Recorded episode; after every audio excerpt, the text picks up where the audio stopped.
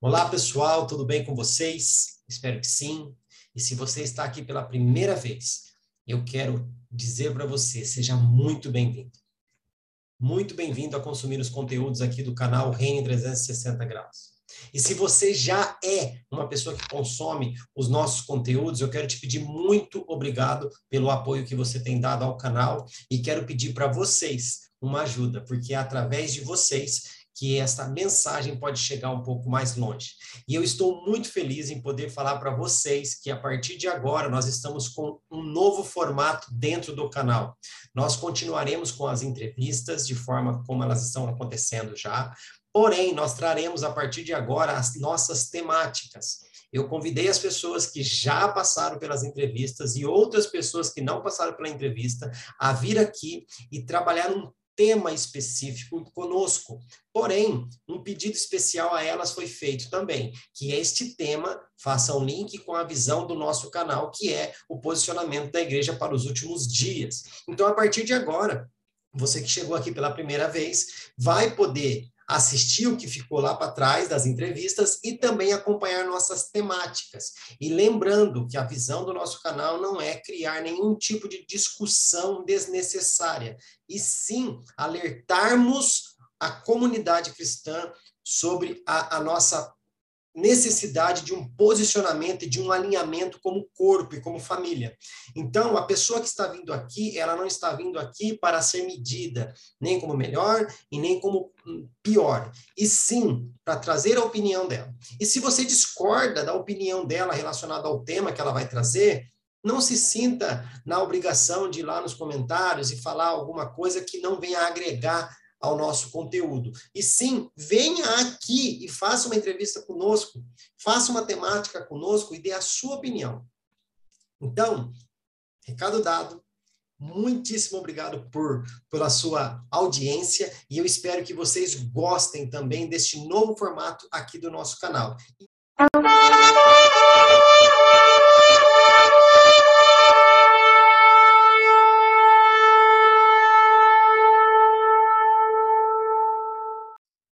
Hoje aqui novamente com o pastor Alexandre Noam, lá dos, diretamente dos Estados Unidos. É uma entrevista mais uma vez importada lá de Orlando.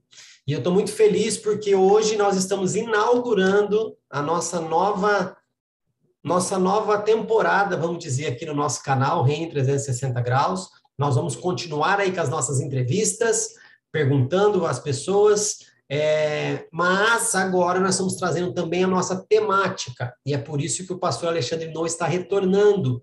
Foi dado a ele um tema livre, e esse tema livre ele vai falar aí sobre integridade, vai falar sobre conduta, ele vai falar um pouco mais sobre isso, e nós vamos tentar fazer um link com a visão do nosso canal, que é o posicionamento da igreja para os finais dos tempos, ou para os últimos dias, como assim você preferir. Então, Noah, muito obrigado por ter aceitado mais um desafio, estou muito feliz aqui e quero te ouvir mais um pouco dessa vez. Amém, amém, que bom. Fabrício, eu que fico muito feliz, fico honrado, me sinto muito honrado por estar participando do canal mais uma vez.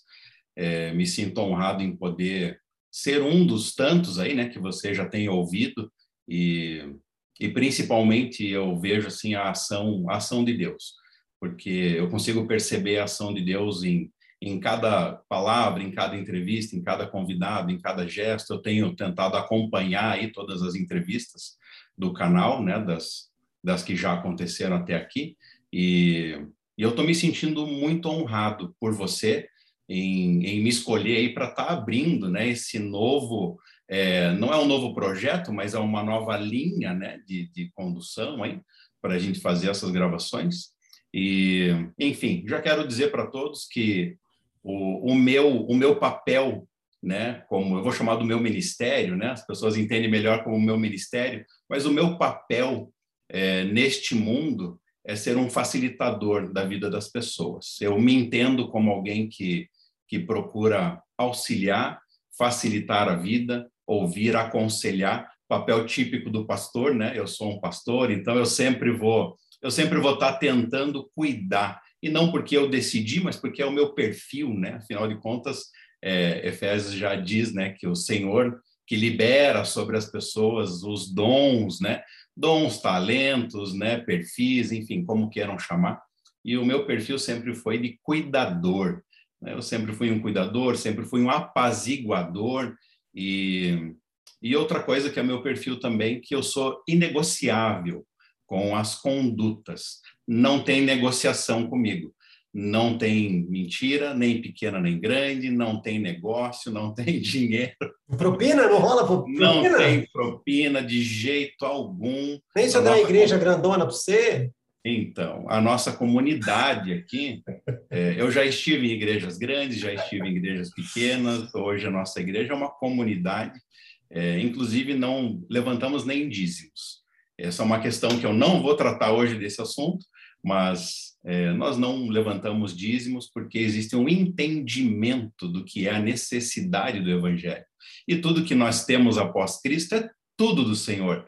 Né? A lei dizia 10%, né? A lei dizia 10%, por quê? Porque era o mínimo, era o, a base. Era né? Por quê? Porque o coração do homem era duro, não ofertava, então ele tinha que ter um medo né, para poder, assim, não, vou dar aqui pelo menos os 10% para não ser fulminado. Mas esse entendimento é um entendimento fraco, um entendimento ralo, né? Quem entende que o evangelho é tudo, é 100%. Se as pessoas falam assim, né, Senhor, a minha vida é tua, quanto mais o meu dinheiro né? Quanto mais as minhas coisas. Então, eu brinco com as pessoas, mas é uma brincadeira real. Quando entram na minha casa, eu falo assim: tudo que é meu é seu. Use com sabedoria. Só não use a minha esposa. mas tudo que é meu é seu, né? Use. A minha casa é nossa, o meu carro é nosso, as minhas coisas são nossas. Use com sabedoria, nossa. não usurpando. E da mesma forma, eu faço isso também com as pessoas que estão caminhando com a gente, né? E, e, tentando ensinar isso, a boa conduta, a maturidade, ter honra, ter propósito, ter objetivo, ter unidade, unificação. A unidade quer dizer também, eu posso ser uma unidade eu e minha esposa, né? Mas a unificação de tudo é o corpo, são as pessoas, e agregando e formando uma unificação de vários povos, inclusive. Né? Uhum. Esse é um dos motivos porque que Deus me trouxe para esse lugar, né? de unificar aí várias culturas ou entender né? outras culturas também. É, eu vivo em Orlando, aqui é um lugar multicultural, aqui tem de tudo. Aqui se reúne o mundo aqui em Orlando. É, então, você tem lugares que a gente vai aqui que nem sabe é, que país é esse, porque se fala tantas línguas diferentes que às vezes eu me sinto no Brasil, às vezes eu me sinto na Índia, às vezes eu me, na, me sinto na China, e, e, poucas vezes eu me sinto nos Estados Unidos, porque aqui se fala pouco inglês, a não ser para as coisas né, é, do dia a dia, assim, né, práticas, é, enfim, daí é tudo em inglês, mas nas conversas são multilínguas aí. E, e é um prazer, um prazer estar aqui e, e vamos tocar em frente. Eu que agradeço, né? Já falei aqui e o Noah acabou de falar que ele se sente honrado de ser o primeiro, mas assim, a Bíblia fala que nós não devemos fazer nada esperando reconhecimento, que a mão direita faz, a mão esquerda não tem que saber, mas a Bíblia também pede para os de fora honrar. E eu estou fazendo isso, convidando ele para ser o primeiro da temática, porque além de já existir isso no coração, do planejamento das coisas que iam acontecer no canal, ele foi usado por Deus para dar um start, tipo, comece, né? Já existe a ideia, então comece. E aí a gente conversou mais uma vez, eu conversei com pessoas que me ajudam nos bastidores aqui. Então vamos começar, vamos. Já existia a ideia, existia, mas a ideia também veio do Noah, então eu trouxe ele para ser o primeiro, também vai ser o nosso cobaia, né? Nós vamos usar ele aí como o nosso nosso ratinho de laboratório mas entre o ratinho e o laboratório não dá nem para falar. Você é o cérebro, né? Você parece o cérebro, né? tá bom, o Pink e o cérebro, né? Tá bom, tá bom. Brincadeiras à parte, gente, eu estou brincando aqui porque eu já tenho uma certa intimidade com ele, tá? Mas eu estou muito feliz porque de estar honrando ele, porque isso também partiu do coração dele, Deus tocou no coração dele, dele ter comunicado comigo, e a gente, vamos colocar em prática isso então, e trouxe, e ele vai falar aqui sobre né? Ele vai colocar ali os pontos que ele vai falar. E para você que não assistiu a primeira entrevista dele aqui no canal, eu vou falar rapidinho a bio dessa pessoa que vai conversar com a gente, para você entender o porquê também ele está trazendo toda essa essa visão para a gente, tá? ele se considera o improvável de Deus, filho de Deus, servo dos amigos e dos inimigos. E um pouquinho aqui, acho que ele já acabou de falar, né? Que o que é dele é de todos. Então, ele é servo dos amigos e dos inimigos. Morto para o pecado e herdeiro da promessa. Ele é casado com Clarice Camarós Quinoan. Acertei? Acertei? Tá certo, tá certo. É um espetáculo de mulher. Ele colocou entre parênteses, mas se eu não falar na bio, quem apanha é ele. Então, em respeito a ele, eu tenho que falar. Um espetáculo de mulher, né? Então, vai, ele vai dormir no sofá. Quatro filhos: Murilo, João Pedro, Eduardo e Gabriele. Que também é um milagre vivo. Se você quiser saber a história desse milagre vivo, já incentivo você maratone o canal e veja lá a explicação dele na entrevista que ele deu aqui. É empresário no ramo de fotografia e produção de vídeo. O Senhor o resgatou do mundo em 2004 aproximadamente, sempre a serviço nas comunidades de Curitiba e região por onde passou. Em 2016 foi para Orlando em missões, se estabeleceu em Orlando, fundador do Sons of Calvary Church, Filhos do Calvário. Acho que eu acertei também. Cidade de Kissimmee, na Flórida. Pastor de igreja independente, presidente do motoclube Sons of Calvary Church, com a finalidade de evangelismo no meio do motociclismo, formação e base de estudo, ETED, Escola de Treinamento e Discipulado da Jocum, ministrada por Assis Brasil, que é uma pessoa que já passou por aqui também, fez Escola Teológica Raiz de Davi em Curitiba, com o mestre Elcio Machado, Curso de Teologia ABA em 2016 em Orlando já. Formação em liderança de casais e aconselhamento para MMI, Marriage Ministry International, em Orlando. E é através de tudo isso aqui, eu acredito que é o que ele vai trazer aqui a respeito de família, casal, conduta, idade, blá, blá, blá, blá, blá. Apaixonado pelo original e atualmente estudando a Torá e os Talmudes.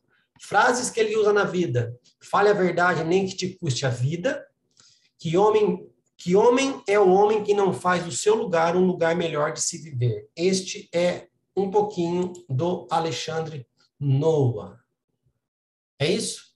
Bastante, né, irmão? Bastante, bastante. Só bastante. que é o seguinte, dessa vez aqui, talvez eu pare por algum momento só para tirar alguma dúvida, mas aqui não vai ter perguntas. Eu vou deixar com você aí, você usa o tempo aí com a sua com sabedoria, né? Porque eu sei que você tem muita coisa para entregar. Então, entregue, fale conosco e no final a gente tenta fazer um link, como a gente já conversou, relacionado à visão do canal. Sinta-se em casa. Amém. Fique à vontade. Fique à vontade. É, fique à vontade em parar e fazer qualquer pergunta que quiser. Eu sou uma pessoa muito humilde, já estou começando aqui a, a falar sobre o meu tema. Eu sou uma pessoa bastante humilde. Eu confesso que quando você lê assim uma bio, quando você me pediu, da primeira vez, eu até falei assim, mas eu não preciso ser reconhecido. É, tudo que eu faço, eu não, não tenho interesse em ser divulgado, não tenho interesse que apontem assim, ah, mas foi ele que fez, porque tudo na minha vida aconteceu porque o Senhor fez na minha vida. E eu não ia falar isso hoje, mas eu quero já falar sobre um testemunho. É, um testemunho sobre a minha conversão, porque você falou aí, né, resgatado pelo Senhor em 2004. É, eu literalmente fui resgatado do Senhor. Eu venho de uma família disfuncional, venho de uma família separada, é, separada de corpos mesmo, separada até de, de relacionamento, de amor, enfim. E eu aprendi desde muito cedo, desde muito jovem, a, a conduzir a minha própria vida, a conduzir assim, olhar para os meus próximos passos e ter que tomar a decisão do que fazer. Eu estou falando isso porque eu creio que muita gente que está ouvindo aqui tiveram que tomar a mesma decisão de olhar assim para o nada e se pergunta: e agora? E agora? Para onde eu vou? O que é que eu vou fazer? Quem poderá me socorrer? Né? E não é uma piadinha com Chaves. É, quem poderá me socorrer? Literalmente. Tem muitas pessoas até hoje que ainda se perguntam: e agora o que é que eu faço? E eu tenho essa resposta baseada na minha vida, porque muitas, por muitos anos eu perdi tempo, eu perdi oportunidade de estar é, ligado a Deus, de estar envolvido com as coisas de Deus, apesar de todos os meus amigos É, mas isso eu só fui entender depois que era Deus colocando na minha vida. E eu quero que tudo que eu fale aqui como testemunho, que quem estiver ouvindo, fique atento se a mesma coisa não acontece ao seu redor. É, na condução da minha vida, os meus amigos eram pastores, eram evangelistas, eram membros de igrejas, eram conhecedores da palavra, e eles ao meu redor, mesmo sem ser uma pregação ou uma imposição, as minhas palavras eram palavras bíblicas. Os exemplos dos meus amigos eram exemplos bíblicos de condução, de verdade. Então eu cresci nesse meio. Eu cresci nesse meio de pessoas que não negociam a fé. Eu cresci no meio de pessoas que que não deturpam o evangelho e eu só fui entender isso depois que eu conheci as escrituras. Mas quando eu conheci as escrituras, parecia que eu já vivia aquilo. Parecia que eu já estava inserido naquele mundo. E isso me deixou muito feliz, porque até então eu achava que eu era um solitário, um sofredor. Eu achava que eu era é, aquela pessoa assim imerecedora, imerecedora de qualquer compaixão. Então eu me fechei, né? Como muitos aqui se fecham, muitos hoje, principalmente usando redes sociais. A rede social hoje virou uma, uma forma de um escudo, de uma armadura, e não é a armadura bíblica, né? É uma armadura assim que separa quem eu sou de quem eu realmente é, sou para aquele que eu quero que vocês vejam que eu sou. Então, hoje, as mídias, a rede social, a aparência das pessoas, na maioria dos casos, não é a realidade daquela pessoa. Eu falo que a realidade da pessoa é um domingo final de tarde chuvoso, você sozinho na tua casa. Essa é a realidade da pessoa. É um grito você... de socorro que a gente não consegue entender. Um grito de socorro. E a, e a maior parte das pessoas que passam por isso e não conhecem o evangelho, essas pessoas continuam sofrendo, continuam sofrendo, continuam amargurados, continuam detestando o mundo, mas querendo ser reconhecido por algo que não é. Enfim. E, e a ideia, eu acredito que quem está assistindo aqui, né, já tem alguma ligação com o Evangelho, com Deus, né? O, o canal ele é linkado com as coisas de Deus mas pode ser ferramenta para você identificar. Identificar um amigo, identificar um parente, um filho, identificar a tua esposa, o teu marido. Você pode ter dentro da tua casa pessoas vivendo isso, e isso tem que ser quebrado. E só vai ser quebrado se tiver um verdadeiro toque do Espírito Santo para que a pessoa se transforme de dentro para fora. E esse de dentro para fora, primeiro tem que entrar, né, uma mensagem, tem que entrar uma palavra, tem que entrar um conselho, né, para daí então a pessoa ter o primeiro start. Se tiver o primeiro start, é, é o que vai transformá-lo. E daí então, quando tiver essa primeira viradinha de chave, o motor do Espírito Santo vai funcionar e daí então né, vira um V8 aí 5.0 e daí ninguém segura mais. É, o testemunho que eu falei, o meu testemunho é o dia do meu batismo, quando eu desci as águas. É, 2004, eu fui atrás da minha atual esposa, eu fui caçar ela na igreja, mas eu não fui com, com o coração é, aberto, cheio de amor. Por quê? Porque ela estava sempre na igreja. A minha esposa, ela cresceu, né, num lar cristão, ela cresceu indo para a igreja, ela estudou em escola batista, enfim. E daí a gente estava namorando, quase que sem pegar na mão, né? Porque ela falava assim: não, eu não posso. Né, não é eu não quero, é eu não posso. E eu não entendia, né? Por que não pode, né? Qual é o problema? Porque eu, eu era quem, né? Eu era do mundo, posso. Mas se você já falou que você é minha, então venha ser minha, né? E daí, só que não é bem assim. Venha ser minha é um compromisso, é uma aliança. E uma aliança não é necessariamente a aliança, né? A aliança é honra, é palavra, é compromisso integral. Aí que vem a integridade que eu quero falar. E através desse dessa integridade dela, ela me fez ir até a igreja, me fez ir numa decisão minha, porque eu fui lá para pegar ela. Falei, não, deve ter um rapazinho lá nessa igreja. Deve ter alguém, cabeça do mundo, né?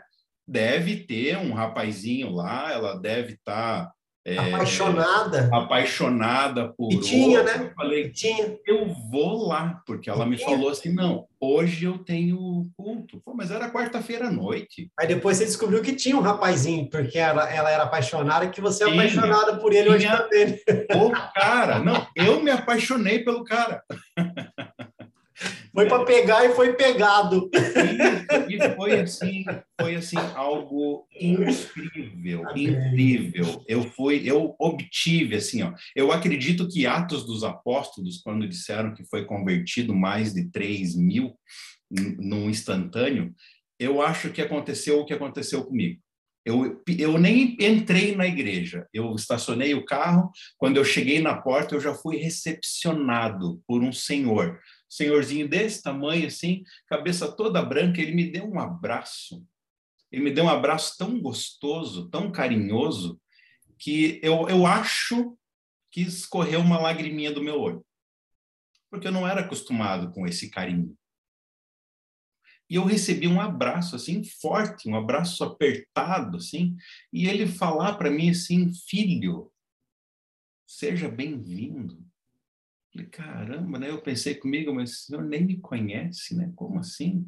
E ele olhou no meu olho, me deu atenção, falou: é, é a tua primeira vez aqui? Nunca te vi aqui. Eu falei, não, realmente, é minha primeira vez. Eu, eu sou conhecido da Clarice, né? E eu vim para visitar. Vim pegar a Clarice. Não, né? Eu vim para vim para visitar a igreja. Não, vim, vim para fiscalizar nela. Assim. Mas ali eu já senti assim que, sabe, rompeu o cadeado do coração. Ainda a porta estava fechada, mas rompeu o cadeado naquele abraço, sabe, naquele gesto. Então, mais uma vez, quem está ouvindo isso, fica atento. Fica atento se o coração não está não tá cerrado ali, não está fechado, não está com cadeado, né? E acha aí uma forma de, de abrir esse cadeado, ou seja, a chave que abre esse cadeado de alguém, né? Porque também a gente fala isso, mas a gente pode se colocar no lugar do outro, né?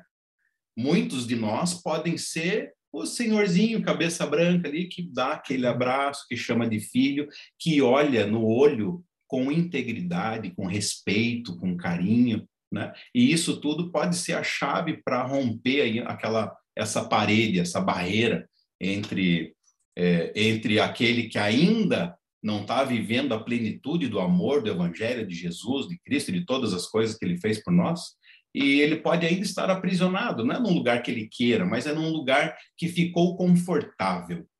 Eu falo que o lugar que eu estava foi a minha própria prisão. Eu construí a minha prisão, porque eu coloquei o cadeado, fechei o portão e eu falei: não, daqui ninguém passa, porque eu já sofri muito.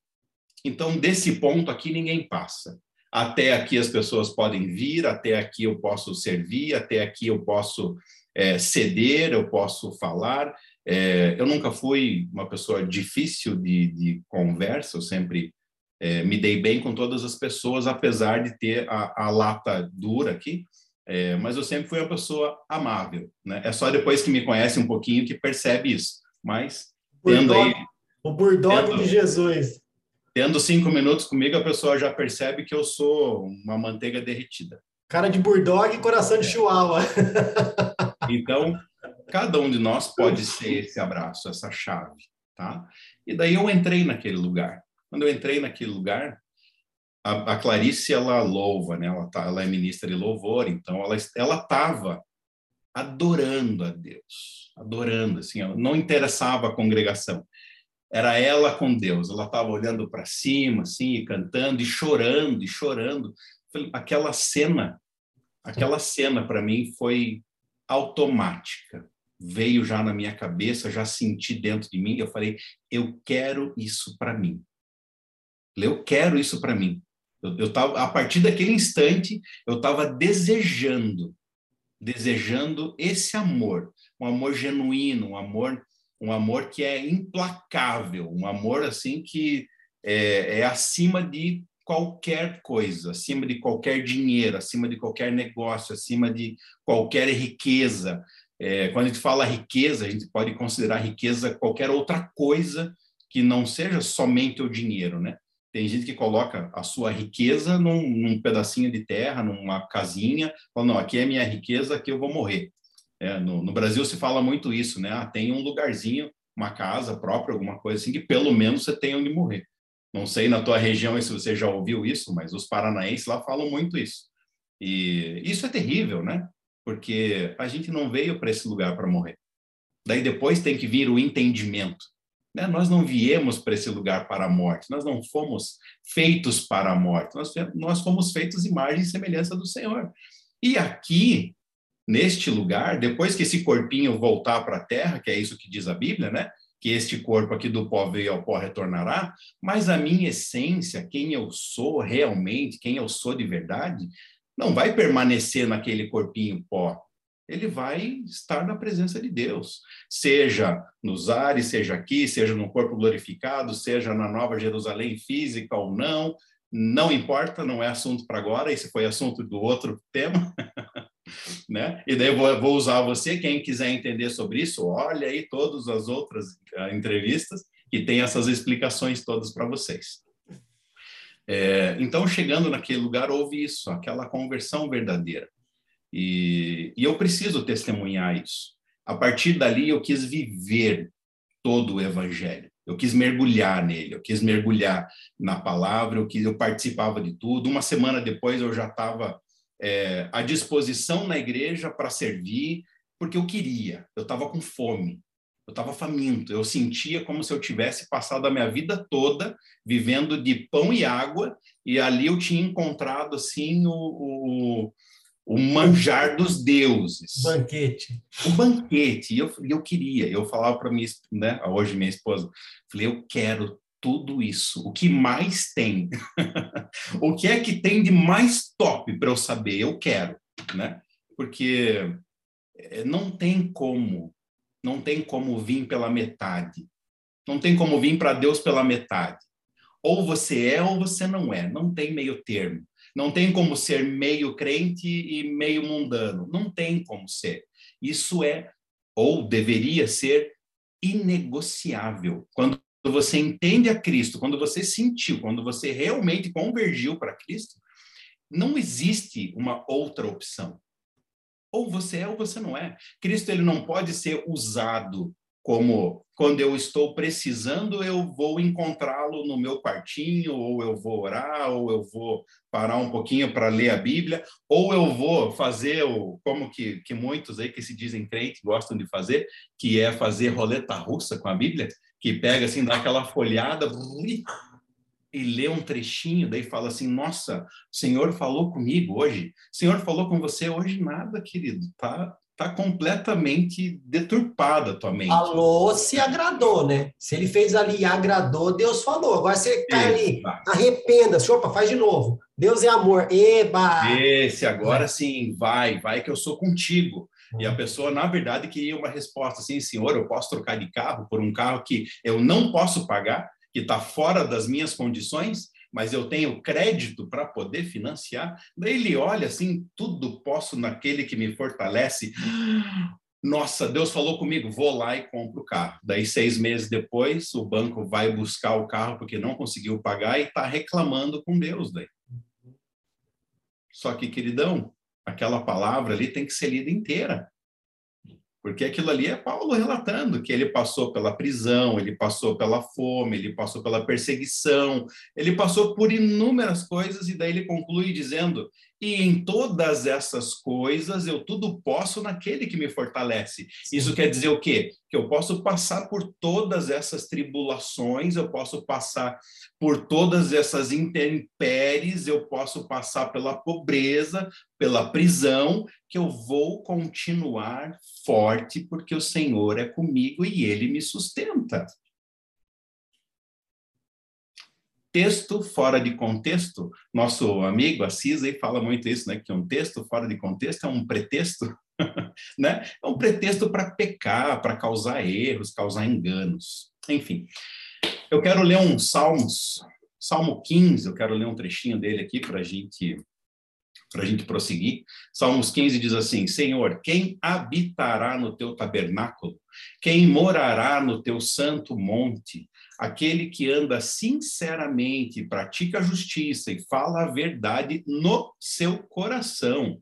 Aquele que não difama com a sua língua, nem faz mal ao seu próximo, nem aceita nenhum opróbio contra o seu próximo, a cujos olhos o réprobo é desprezado, mas honra os que temem ao Senhor, aquele que jura com dano seu e contudo não muda, aquele que não dá o seu dinheiro com usura ou com juros, nem recebe peitas contra o inocente. Quem faz isso nunca será abalado. É... Esse texto aqui fala muito comigo. Ele fala comigo a respeito de, Senhor, quem habitará na sua presença? Quem habitará no seu tabernáculo? Quem é que está pronto para estar no lugar santo? Então, é, a necessidade, ou até mesmo além da necessidade, é, a ordem ou a imposição ou a regra a ser seguida para estar na minha presença, você vai ter que cumprir requisitos eu chamo de checklist. O checklist é você fazer a lista de necessidades e ele tem que estar tá checado, ele tem que estar tá com o check mark. Né? Tem que estar. Tá. Se não tiver, não entra. Isso tem muito a ver com a cultura americana. A cultura americana funciona com checklist. Se você, o americano ele é bem fechado assim nas regras, não tem negociação, não tem jeitinho, não tem tira uma aqui, não tem mudança de ordem, não a ordem é essa, é de 1 a 8, a 10, a 15, é nesta ordem e são esses requisitos. Se você não cumprir esses requisitos, você não tem o que você quer. Né? Não adianta vir fazer, pedir alguma coisa, não adianta ir num banco abrir a conta, não adianta ir tirar a carteira de motorista. Se você não tiver toda a lista de documentos, você não tem. A pessoa ainda fala para você, mas o que é que você está fazendo aqui? Você não viu o checklist? Se você não tem um deles, está faltando. Por que é que você está aqui? E esse texto fala exatamente isso. Para estar na presença do Senhor. O tabernáculo, né, nesse tempo aqui, ele era o tabernáculo físico, lá, né, era o templo, era a igreja de hoje. Né, estava lá o lugar para fazer o sacrifício, era o lugar onde tinha a representação dos homens né, santos para fazer os holocaustos, né, para livrar os pecadores dos seus pecados, né? Mas então hoje mudou, mas não foi abolido, mudou só o formato. O holocausto já foi feito, pagando todos os nossos erros, todos os nossos pecados, que é Jesus. Mas a lista, o checklist, o checkmark, todas as coisas que são necessárias fazer, elas permanecem. Elas permanecem. Porque se não permanecer e for alterado, daí o nosso Deus, o Criador, o cara, o dono de todas as coisas, o Deus é incompetente. Se mudar alguma das leis, muitas pessoas falam assim: ah, mas a lei, a lei não, não existe mais, depois de Cristo a gente vive na graça. Vive na graça, daí a gente vai vendo muita gente hoje em desgraça por causa dessa graça extrema, porque a pessoa não quer conhecer a lista né, que precisa ser cumprido para estar na presença do Senhor. Como que eu vou estar na presença do Senhor? Através da boa conduta, através da integridade, através de cumprir a palavra. É o que está falando aqui, ó. Através de não difamar com a língua, né? E, e muitas pessoas se sentem muito amarguradas porque acham que estão sendo difamadas. Mas está sendo difamada por quê? Porque a balança de valores da pessoa está pendendo só para um lado. A balança é equilíbrio. Cadê minha câmera aqui? Né? É. A balança é equilíbrio. Tem que ter o mesmo peso e a mesma medida. Tem que ter, porque senão é injusto. E Deus é justo. Então, não foi abolida a lei. O próprio Jesus falou: Eu não vim para abrogar a lei, eu vim para cumpri-la. Ele veio para cumprir a lei dos homens e é o único que cumpriu a lei dos homens e dos céus. Deus é Jesus, é o único que ele é completo, ele é íntegro, ele é inteiro como Deus e ele é inteiro como homem. O único. Ninguém aqui está tentando ser como Cristo. Apesar dele mesmo ter falado que após mim, coisas ainda maiores vocês poderão fazer. Eu confesso que eu leio esse texto e eu não consigo imaginar alguém fazendo algo sequer próximo do que Jesus falou. Pode falar. Eu eu, eu tenho uma visão relacionada a isso, desse texto, que muitas pessoas falam muitas vezes no sentido de poder e de ser maior que Jesus, e já tem gente se colocando numa posição de quarta pessoa da trindade já, né? Eu Evangelho vejo, coach. É, eu entendo Jesus dizendo que obras maiores do que a minha vocês farão, por quê? Porque ele ali, ele era limitado, ele não, não era onipresente e nada. Então ele saía de Cafarnaum e ia para Betânia. De Betânia ele ia para Jerusalém. Jerusalém ele voltava aqui no deserto. Então ele tinha essa limitação e mesmo assim fez muita coisa. Só que o Espírito em nós, nós podemos fazer coisas maiores do que ele fez em quantidade. Eu não falo, eu não vejo que é em poder, né? Porque ele é único, como você falou. E, e conversando com esse nosso amigo Assis, ele falou que talvez que a única coisa que a gente vai fazer, que foi maior do que ele fez, só que sem ele a gente não vai conseguir fazer, que é essa junção das duas casas de Israel, né? Que esse é o foco. Mas eu não quero tomar você aqui, é só fazer um adendo dessa questão de obras maiores que Jesus. E outra coisa, vou usar o seu check mark, o seu checklist, essas pessoas que falam, ai, eu, eu vivo na graça. Faz um teste rápido. Não tem teste de rápido de gripe, não tem teste rápido de Covid, faz um teste rápido. Estou vivendo na graça. Antes de você marcar check, vê se você está vivendo com graça. Você vive com graça com seu inimigo? Não, não checou. Você vive com graça no seu trabalho? Uh -uh. Eu vivo com graça na sociedade? Uh eu ajo com graça com as pessoas? Então, esse é que coloca, coloca na lista aí, eu vivo com graça no meu é. lar. Então... É o mais importante, na sim, minha casa. Sim. Então, não tem como você falar que você vive na graça. O teste é muito rápido. Você só pode dizer que você vive na graça quando você age com graça. Ponto. Exatamente. É, eu, quero, eu quero falar aqui sobre a, a, a, integridade, sobre a definição dela, e eu quero pegar esse gancho teu aí sobre é, ser e parecer, e eu quero, quero falar aqui a respeito de um texto. É, é, a integridade, na sua definição, é estado ou característica daquilo que está inteiro, que não sofreu qualquer diminuição, é a plenitude, é a inteireza, característica ou estado daquilo que se apresenta ileso, intacto, que não foi atingido ou agredido. Maravilha, né? E a integridade da palavra quer dizer tudo isso para nós. Aquele, e nesse caso aqui é a definição do dicionário, mas no caso de Deus, eu quero dizer que aquele que um dia esteve quebrado, que não esteve inteiro, após receber esta graça que nós falamos agora, ele se torna inteiro novamente. Mas tem que se manter inteiro, tem que se manter ileso, tem que ir de não pecar mais, né? Como Cristo falou para aquela mulher que era para ter sido apedrejada até a morte. Ele falou: "Eu não te condeno, mas mas sempre tem uma condição mas vá e não peques mais. Né? Eu me lembrei aqui do, do, do texto do, do coxo que foi, que foi descido pelos amigos, que ele era paralítico, ele foi descido pela maca, enquanto Cristo estava lá pregando, a multidão estava em volta e não conseguiam chegar nele, todo mundo aí conhece esse texto, e daí os amigos dele o desceram pelo teto, e daí então Cristo o curou, e daí logo na sequência, tipo assim, você já está curado. Toma o teu leito aí, não deixa rastro, não deixa bagunça para trás. Já começa a agir, já começa a produzir, já começa organizando o que é teu. Toma o teu leito e vaza.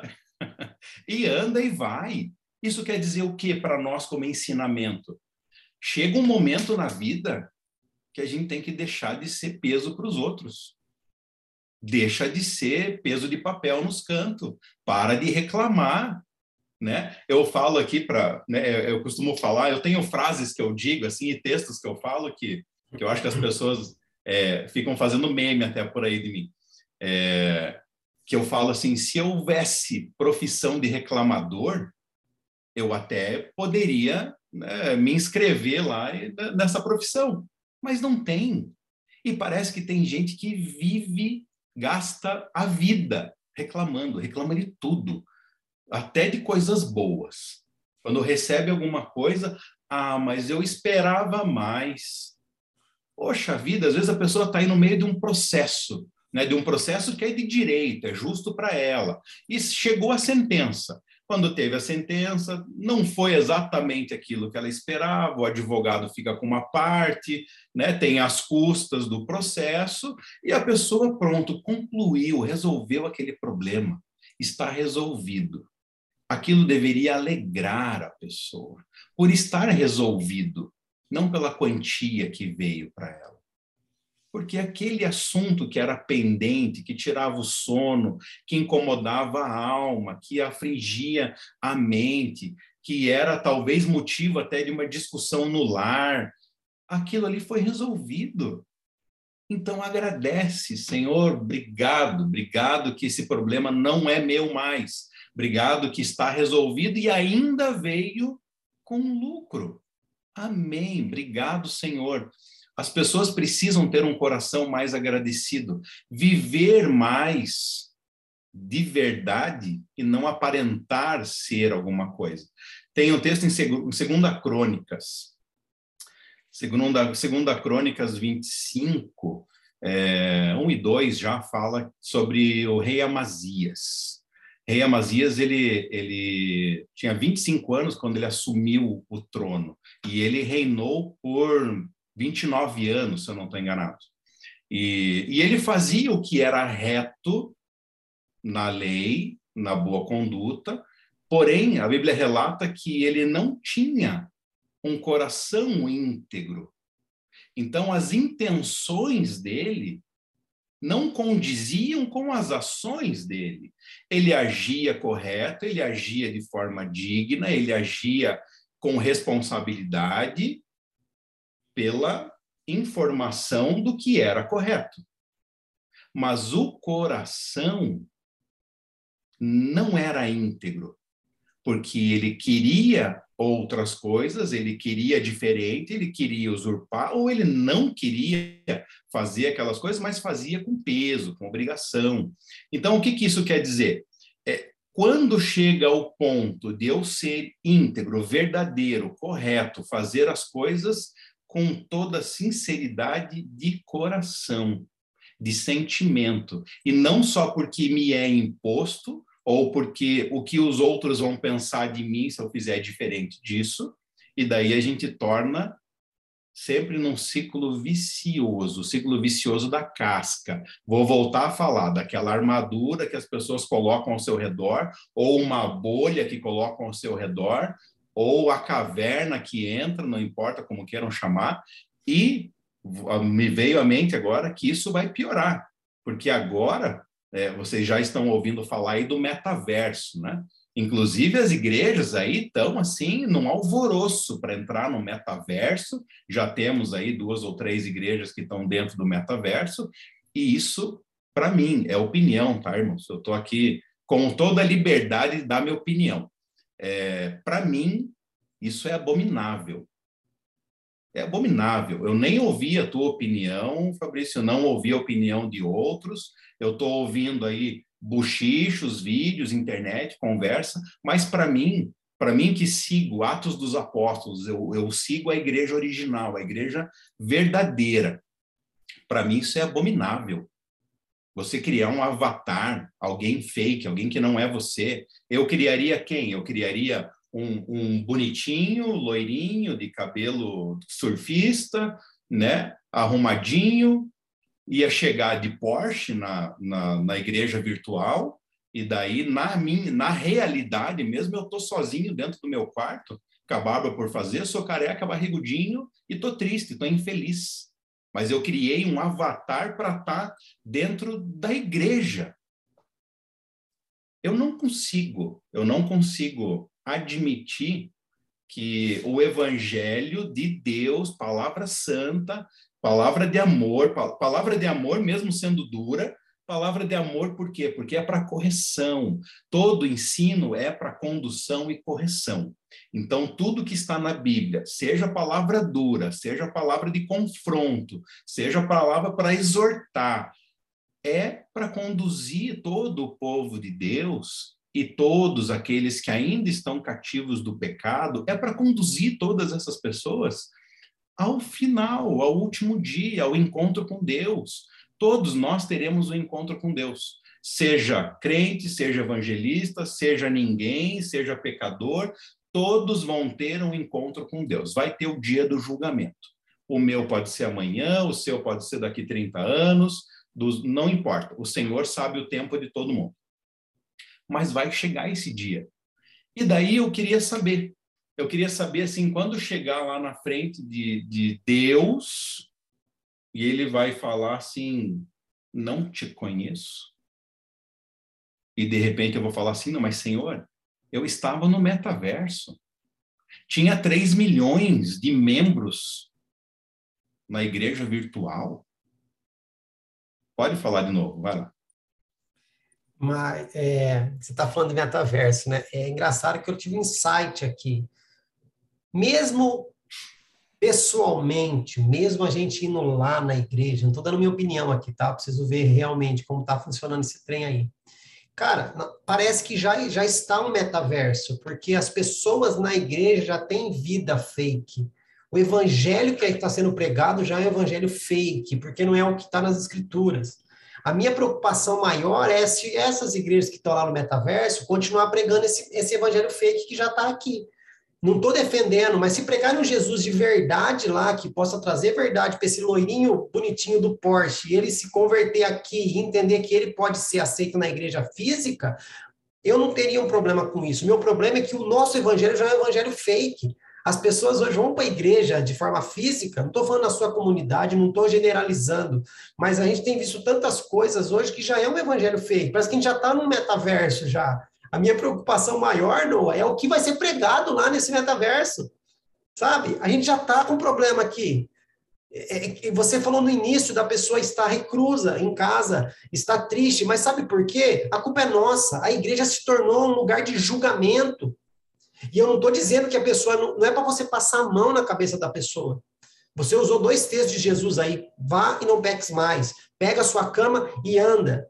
Mas a pessoa ela tem que ser recebida com esse abraço que você foi recebido e falar para ela, querida, você precisa de mudança. Se você quiser ficar com a gente, precisa de mudança, a gente vai te ajudar. Eu não quero saber o que, que você fez. Nós queremos te ajudar. Jesus nunca julgou nenhum pecador que chegou até ele. Ele primeiro curou, primeiro ele tratou e falou assim: agora eu tenho autoridade para falar. Vai no Pexman. Não era assim? Uhum. Ele não julgava ninguém. Então, essas pessoas que estão reclusas hoje, estão indo para o metaverso da vida, é porque lá ela não vai ser julgada. Não estou defendendo, tá? Eu estou dizendo que isso está acontecendo como um escape de pessoas que estão necessitadas do evangelho, gostariam de estar na igreja, mas como Jesus disse, nós estamos fechando a porta para eles, por causa de um julgamento, a falta do amor. E estou mais uma vez dizendo: o amor não é um amor que passa a mão na cabeça. Se todo mundo falar Deus é amor, não me repreende. Não, o amor de Deus repreende. Então, o que está faltando é isso. Então, a minha preocupação no acessório metaverso é o que, que tá, vai ser pregado lá. Se for a mesma coisa que já está sendo pregada aqui, tá, deu ruim mesmo, já deu ruim mesmo. Mas vai lá, vai lá. Não, vai, não vai resolver, né? Se for essa mesma coisa. Então, é, é o que eu tenho visto, não vai resolver, entende?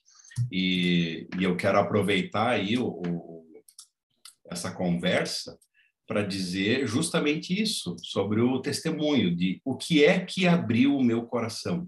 A chave foi o amor, foi um abraço. Muita gente sim fala assim: ah, mas é, a gente vive no tempo da graça, no tempo da prosperidade, no evangelho, é, no, no, evangelho da prosperidade, né? Que é o que mais tem hoje, e o evangelho coach, né? O evangelho coach, ele está tirando, ele está afastando Deus de nós mais uma vez. Porque ele está fazendo o quê? Ele está pegando o Cristo que pagou alto preço por nós na cruz para reconectar a religião, é o religare, né? Está ligado novamente o homem a Deus, que ficou por tantos anos, né, sem estar ligado ao Pai, Jesus sacrificou por nós para religar mais uma vez Deus a nós, e agora a gente faz o quê? Adore a homem, adore a você mesmo, olhe no espelho e fale: você pode, você consegue, you can do it, né? Você pode fazer isso. E o evangelho coach é isso, é motivacional. Problema nenhum em fazer isso. Mas não, não use a palavra de Deus para fazer isso. Não, não use a palavra de Deus. Por que, que não tá? fala? Se você obedecer os mandamentos divinos, você pode. Se você Isso é obedecer, é exatamente. Se você Jesus, obedecer, você vai ser próspero, mas obedeça. Jesus, Jesus foi o cara mais motivacional, foi o melhor coach que existiu e que irá existir em todos os tempos. Jesus é o motivador. Jesus tirava gente que estava no meio da riqueza, que estava trabalhando duro, que estava produzindo, e fala assim: larga tudo e vem comigo não era tão simples assim. Eu tenho certeza que os versículos bíblicos estão reduzidos. Se a gente pudesse ter acesso ao bate-papo, à conversa. The Chosen está querendo trazer isso, né? The Chosen está querendo trazer isso. Estou gostando muito dessa série. Está querendo muito. trazer essa visão, porque a gente lê ali, ah, Jesus escolheu Pedro e André. Tá, mas o que, que aconteceu antes? É, é romance? É romance? É, Como? mas dá para você ter uma ideia desse, desse bate-papo. Cara, passar 24 horas com aqueles caras lá, não era fácil, não, hein?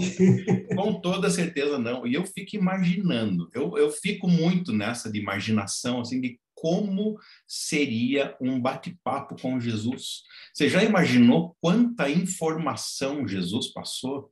quanto assunto, quanta conversa para as pessoas abrirem mão literalmente de tudo na vida, tudo. Abrir mão da casa, da riqueza, das terras, dos bens, da estabilidade, de dinheiro, de filhos, larga tudo e vem comigo. Se eu fazer e... só um adendo rapidinho, no por que que as pessoas falam, ah, eu preciso aceitar Jesus, ah, eu aceitei Jesus, ai, mas fala para mim onde está escrito na Bíblia que você precisa aceitar Jesus. Não tem. Aí nego vai, os teólogos vão falar para mim o seguinte, mas João 1, primeiro, João 1, 11, 12 vai falar, ele veio para os seus, mas os seus o rejeitaram, porém aqueles que o aceitaram foram dados a ele o poder de ser chamado filho de Deus, beleza. Só que João escreveu o evangelho depois do ministério de Cristo antes. Uhum. A pergunta é para você. Continue. Ah, tá. João escreveu o livro depois do ministério de Jesus ou antes? Essa informação já existia há muito tempo já. Então, o que, que é, acontece? Só, é só para continuar, não tem dúvida. Então, o que, que acontece? Quando João fala, e todos quantos o aceitaram, aceitou tudo isso que você acabou de Foram falar. feitos filhos. Os, os, ensinamentos, tudo que ele conversou, tudo que ele mostrou, tudo Já que ele testemunhou. Então, quando a pessoa aceitou, ela aceitou o pacote completo. completo e Jesus falava claro. o quê? Siga-me. É só isso que ele falava. Siga-me, siga-me, siga-me. E ele está tentando trazer isso, porque tanta coisa que aconteceu ali, e ó, aproveitando que eu te parei um pouquinho, uma coisa que me chamou a atenção em The Chosen, se eu tiver que assistir toda a temporada, eu vou guardar isso para minha vida. No dia que acho que Tomé fala para Tiaguinho, Tiaguinho, mas ele está lá curando o povo, e você tem essa certa enfermidade, por que você não pede para ele? Ele falou assim: eu tenho receio de pedir para ele e ele achar que eu estou aqui por interesse. eu prefiro ficar do jeito que eu estou, enfermo, mas em comunhão com ele. Cara, aquilo quebrou eu assim, ó. Mas tudo bem. Isso é, isso é o quê? Respeito altíssimo, honra altíssima. O que ele queria? Ele podia continuar enfermo, mas o que ele não queria era sair da presença do Senhor. Hoje é diferente, né? Eu quero a cura e recebo e caio fora. É. Volto ao texto: quem habitará no meu tabernáculo? Quem é esse que vai habitar no meu tabernáculo, se não aquele que é inteiro para Deus? E o inteiro para Deus não é o que eu quero para mim, não é o que é bom para mim. O inteiro é o que é bom para o reino, é o que é bom para Deus. E automaticamente é o que é bom para mim. Mas isso é um entendimento. O que é bom para mim não é exatamente o agora. Deus não quer que a gente também viva em desgraça. Claro que não, eu não acredito nisso senão não haveria necessidade de sacrifício, senão não haveria necessidade do Senhor ter feito todas as coisas a nosso serviço. Se as pessoas entenderem que é, é, o maior milagre de todos para a nossa vida, maior presente de todos para a nossa vida, eles aconteceram em duas fases, que eu estou resumindo aqui em duas fases, senão a gente vai ficar aqui um mês gravando. A primeira fase é a criação, o começo. Deus criou todas as coisas, Deus criou os céus, a, a, a terra, os ares, os mares, fez a divisão e tudo mais, a luz e tudo que vocês já conhecem. E depois de ter criado o homem, ele viu que não era bom que o homem ficasse só. Ai, que maravilha! Ele deu para nós uma mulher, uma esposa, uma maravilhosa. Para quê? Para que a gente frutificasse. A palavra de os dois, né, se, se unirão e se tornarão uma só carne, é o quê? É a promessa, é o pedido de Jesus, de Deus, que foi o quê? Unam-se e procriem, tenham filhos, povoem essa terra, enche esse lugar. Por quê? Porque esse era o desejo de Deus. O desejo de Deus era criar toda essa riqueza. A terra é uma riqueza. Esse mundo aqui é maravilhoso. Ele, ele se reproduz. É uma riqueza infindável. Você nunca parou para se perguntar como que um, um, um galho seco uma árvore, ele seca no inverno, cai todas as folhas, na primavera reconstrói e está dando, gerando fruto, isso tudo natural, não precisa do homem para nada disso. As águas se renovam, fontes de águas todos os dias. Vocês tomam água, não sabem nem da onde. Tem água fresca, que, que sai de rocha nas montanhas. Ninguém nunca parou para se perguntar o que é isso? Uhum. Né? O que é isso? senão criação e milagre divino. E tudo isso foi feito para que o homem habitasse e dominasse e tivesse um local para se encontrar com Deus. O desejo de Deus era ter relacionamento com o homem. Então, do, os dois pontos, a criação para que houvesse um lugar para o homem dominar. E dominar é vai, domine, não é seu, não é para reter, isso não é, não é de tua posse. Eu fiz para que você tivesse um lugar para que você domine, para que você trabalhe, dê nome aos animais, vai, né, vai cuidar de toda a administração desse lugar, vai ter filho, você vai ter que colher a frutinha lá para ele comer, vai ter que pegar o leitinho da vaca para ele beber, enfim, vai ter trabalho, mas está tudo à tua disposição. Você não precisa trabalhar para comprar o leitinho, você precisa trabalhar para tirar o leitinho da vaca. Então, esse entendimento de pilhagem, que as pessoas hoje entendem de reter, reter, reter, deu início a divisões. Dividiu as terras, div... lendo aí o livro de Reis, por exemplo, é só matança, é só é, sangue para todo lado, e gente morrendo, e divisão de terra e uma divisão que não existe. Aí tu olha no mapa, aquelas linhas são linhas imaginárias, aquilo ali não existe.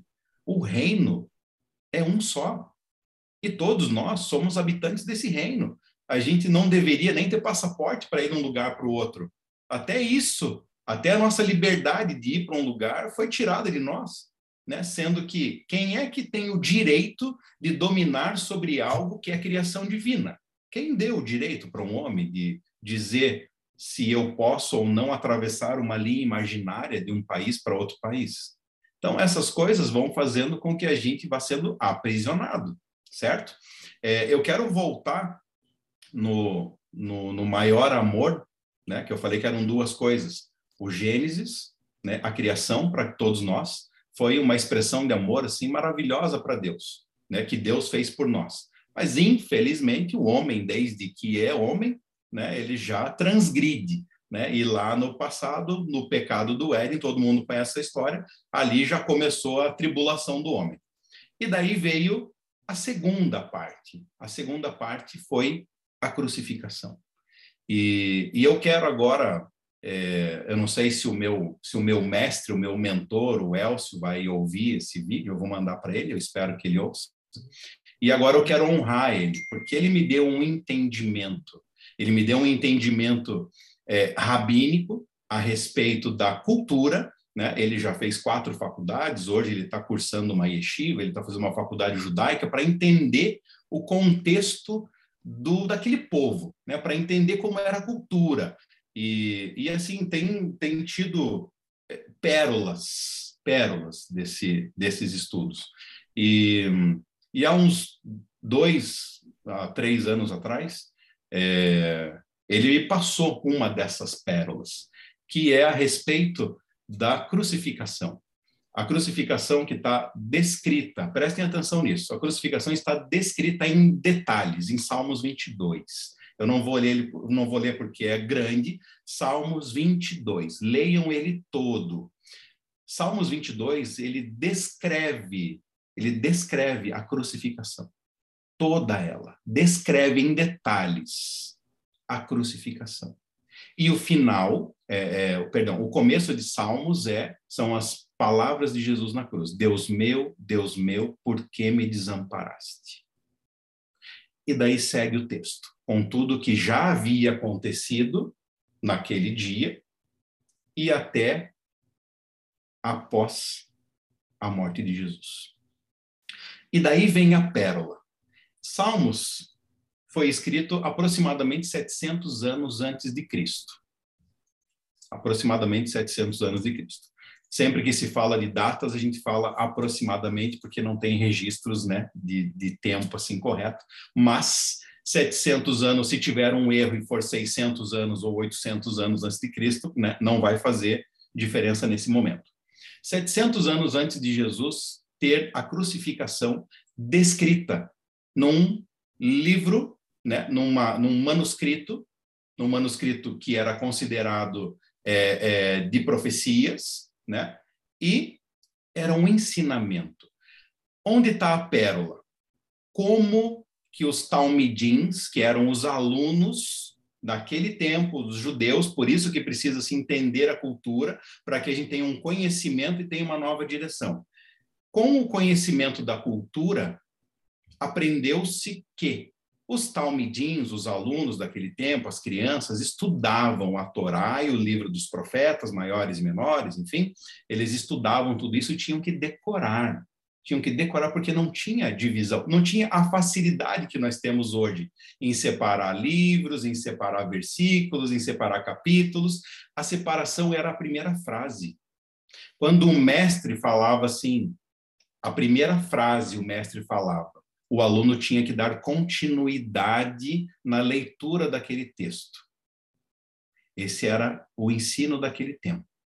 Até aos 13 anos, o aluno dos 7 aos 13, ele ficava na escola judaica bíblica, para entender, a gente fala bíblica hoje para todo mundo entender da escolinha bíblica, né? na escola judaica, estudando a Torá e o livro dos profetas, então ele tinha que decorar. E daí então aos 13 anos tem o Bat Mitzvah e o Bar Baraká, que é o, o que seria a passagem de menino para adulto, e daí então com com esse tempo, com essa idade, pela primeira vez ele tem a liberdade de poder proferir para chás, trechos da palavra, trechos da Torá publicamente, ensinando a outras pessoas. É somente aos 13 e se ele for aprovado na em ter decorado toda a Torá.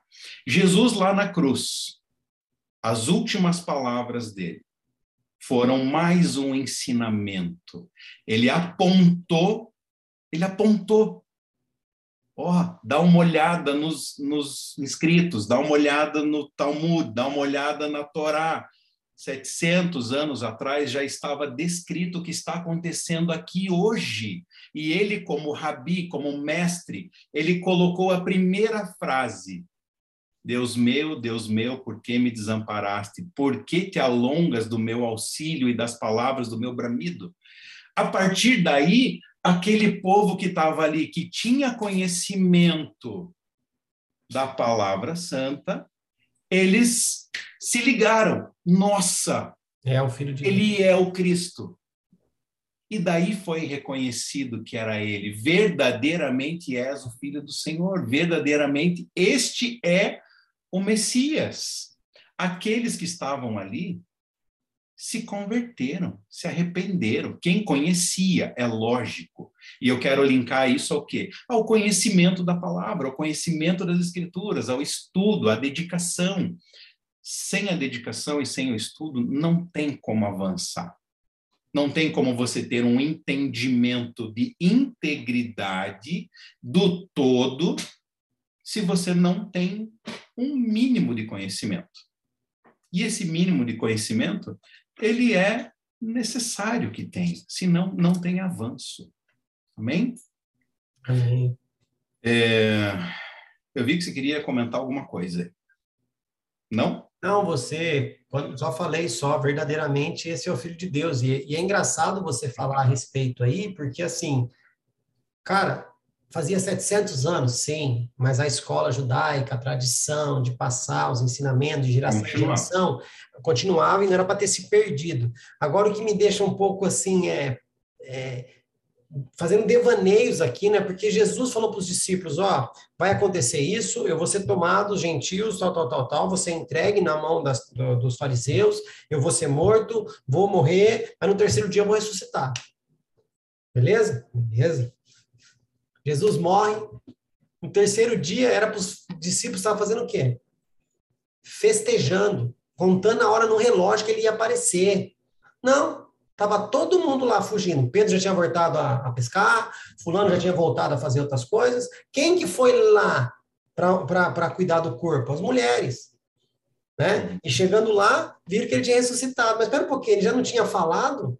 há um mês atrás, há, há, seis meses atrás, sei lá quanto tempo ele falou isso, não era para os caras estarem, uh, falta um dia, opa, terceiro dia ele volta. Não, estava todo mundo lá, tipo, pô, nosso mestre morreu, perdemos o nosso amigo, aquele cara e que agora, peixe. E agora quem irá me socorrer, né? É, então, sabe, é isso que me deixa às vezes. E com a gente acontece a mesma coisa. Deus promete algo para a gente, está escrito, está declarado, e a gente ainda continua nessa colocações que você fez.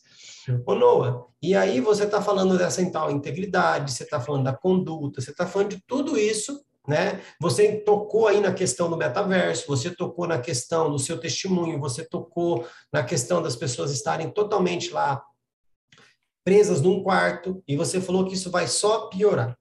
Então, é o seguinte, faz um link aí, porque isso é finais dos tempos.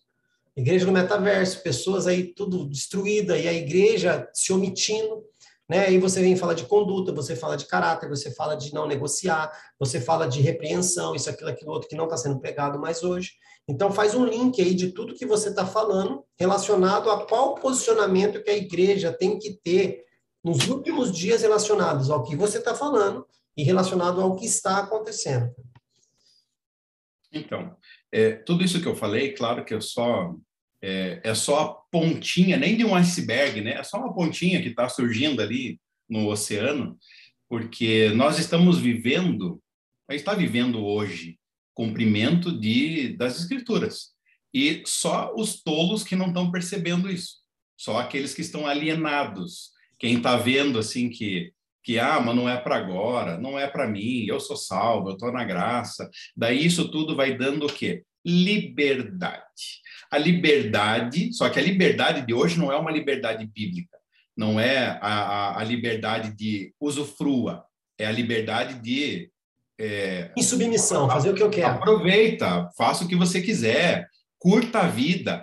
Eu acho terrível, terrível pais que permitem que filhos é, de 17, 18, 16 anos tenham namorados, façam sexo, pode ter namorado, mas se for uma aliança e de acordo com o que a família estão estão cuidando e estão presentes, se for uma, um compromisso, uma aliança. É, mas estão permitindo, permitem, saia, aproveite a vida. Se um filho de 21 anos, que é o caso do meu, que está com casamento marcado agora em dezembro, falar assim, pô, 21 anos? Pô, meu filho é bonito, meu filho é alto, ele é, tem um corpo bonito, né? É, é, fala bem, ele é inteligente. Pô, 21 anos, mas você está noivo, vai casar. Para, vai aproveitar a vida. Ele ouve isso, tenho certeza, né? Não estou não tô aqui afirmando, eu tenho certeza que ele ouve isso direto. Porque aproveitar a vida aos olhos das pessoas é libertinagem, não é liberdade.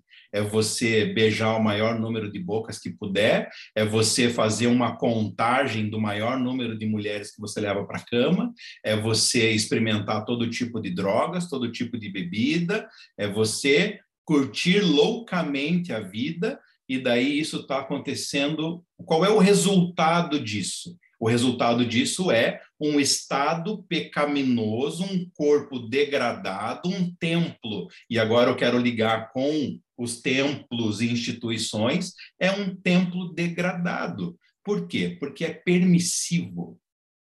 Um templo permissivo, seja eu, o meu corpo, meu, o meu, o templo do Espírito Santo, ou seja, o templo, igreja, instituição que aceita as ofertas, aceita as ofertas do mundo, com a falsa é, ideia de que eu estou usufruindo da vida, que eu estou aproveitando a vida, isso causa profanação do templo. E se houver a profanação do templo, eu não serei aceito nele. O Senhor não vai voltar para um templo que está destruído. Ele não vai voltar. E a gente falou aí em off, eu não sei se foi em off ou se foi no meio da conversa, que quando vai voltar o Jesus, se a gente esperar que todo mundo esteja pronto, não vai voltar nunca. Cristo não volta nunca. E eu desejo que ele volte. Maranata, volta, Senhor, porque eu estou pronto. Você está pronto. Eu conheço muitos que estão prontos. Então, assim, se Jesus voltar hoje, eu estou de boa. E os outros? E os demais? E quem não está em Cristo? O que, que acontece com eles? Eles vão ter ainda uma segunda chance. Quem vai determinar o que vai acontecer com eles é, é Deus, não somos nós. Mas o que causa aqui, o mal que causa a partir da minha família, essa degradação, essa falta de educação bíblica, ela vai fazer com que eu, como pai, que não, não eu mesmo, né, porque eu educo os meus filhos, mas isso vai fazer com que pais que dão essa liberdade para os filhos vão fazer com que eles estejam soltos como ovelhas desgarradas, como aqueles que estão fazendo aquilo que acham que querem fazer, que acham que é o melhor para si, e talvez tenha uma pequena consciência de que depois eu consigo ainda me arrepender, talvez tenha uma consciência que eu ainda sou jovem, ah, quando eu tiver 30 e pouco aí, eu vejo o que eu faço da minha vida. Talvez. Nos dias de hoje eu estou crendo que nem isso tem.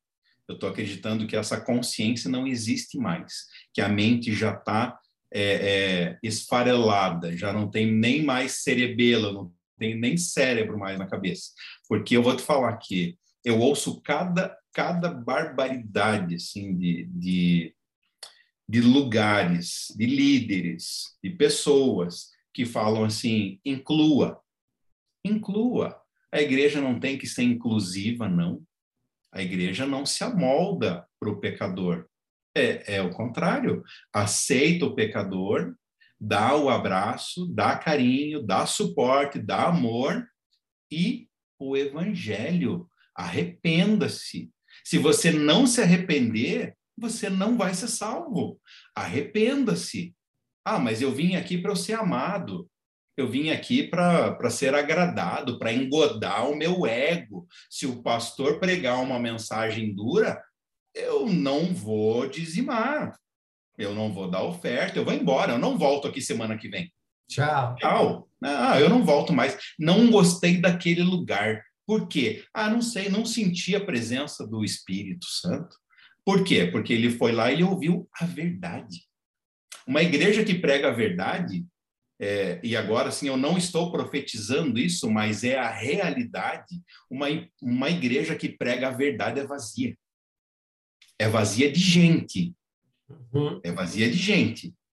É eu, cheia do espírito. Sim. Mas é vazia de gente. Eu, eu, eu vi um meme daquele canal que eu te falei. É, fala o seguinte: no mundo de apostasia, qualquer atitude de obediência é tida como religiosidade e fanatismo. então, religiosidade e fanatismo, então, ok, eu sou fanático. Eu também, porque é o seguinte: gritar para o meu time de futebol eu posso. É chorar na arquibancada ali pelo meu time, eu posso. Mas eu não posso levantar minha mão para glorificar a Deus e não posso chorar na presença de Jesus, que eu sou fanático. Sou. Então, sou. Glória a Deus, eu sou. Sou fanático. Tá e se quiser me chamar de religioso, também sou. Porque Jesus é minha religião, então eu sou religioso. Não é. Não Amém. Sou religioso mesmo. E não devo nada para ninguém. Não é? é? E assim, eu tô para ver e eu espero mais e mais homens com coragem. Coragem de falar a verdade, coragem de não ficar se amoldando assim. Ah, não, mas eu quero que encha a igreja, uhum. porque com a igreja cheia aumenta a oferta, com aumentando a oferta, a, a ideia até pode ser é, é, genuína, de crescer, ter mais tempo, ter mais lugar, mas lugar para deixar a gente pecadora não serve. Não, mas ele quer crescer para ter recurso. Só que quem traz recurso para a igreja é o dono da igreja. Então o dono da igreja não está lá. Exato. A visão, a, a motivação está errada, né? E, e, você falou aí uma coisa é, da liberdade, cara. Deus deu essa liberdade para o povo dele. Só que com os prós e os contras. Eis que deixo diante de vós a bênção e a maldição. Uhum. Escolhei, pois, a bênção. Claro, escolha. Agora, o problema é o seguinte: a sociedade tem deixado, tem é, dado essa liberdade para as pessoas, mas ocultando, omitindo que toda ação tem uma reação, que toda escolha tem os seus prós e os seus contras. O problema não é a pessoa fazer a coisa errada, ela não admitir a consequência depois. A pior coisa é isso. É a omissão de responsabilidade. Amigão, você quer, como você falou, ah, o namoro, o cara quer ir para o sexo fora do casamento? É escolha sua. Só que a hora que engravidar, não vem com essa história de aborto. Não vem querer liberação de aborto. Entendeu? Assuma a consequência. Ah, mas pegou uma doença. Vai tratar agora. Ah, mas eu estou envergonhado. Vai viver com a vergonha.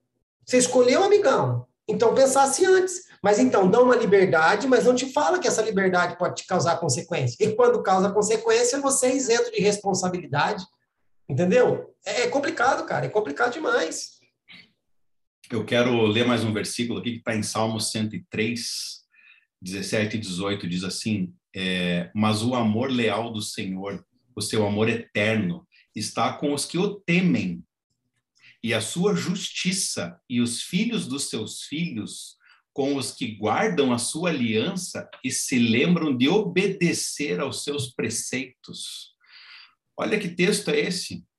O Senhor vai guardar as minhas gerações futuras, se eu guardar os mandamentos, se eu guardar os preceitos, se eu permanecer na minha aliança com o Senhor. Então, assim, eu quero resumir, pra, pra, eu quero resumir assim tudo isso que eu falei, como a gente falou em off, eu falei, tem tanta coisa para falar que em 40 minutos aí não, não vai rolar, né? Mas já tá numa hora e 15 já, não tem 40 minutos. Uma hora e 15, não. nossa. É, bora. É, e eu achando que estava em 40 minutos. Não, não tá. é, Eu quero resumir, para ter aqui um resumo de entendimento.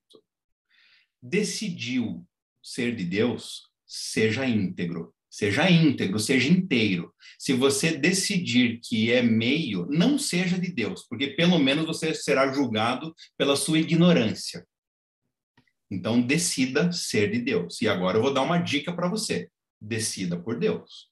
Porque o do outro lado a gente não sabe como vai ser. eu não sou julgador, eu não sou juiz. Benção, é juiz. Benção e maldição. Escolhi, pois a benção. Então, juiz é, é o Deus, é ele que vai julgar, é ele que vai dizer se você fica ou se você vai e para onde vai também não me importa, porque eu sou um pregador da verdade, da justiça, da lei do Senhor, do amor e daquilo que te faz ir à frente, daquilo que te faz avançar. Eu não sou pregador do capeta, porque um monte de igreja aí fala mais de, do diabo do que de Deus, fala mais de maldição do que de bênção, né? Eu sou um, um, pregador da verdade, da justiça, do que é correto.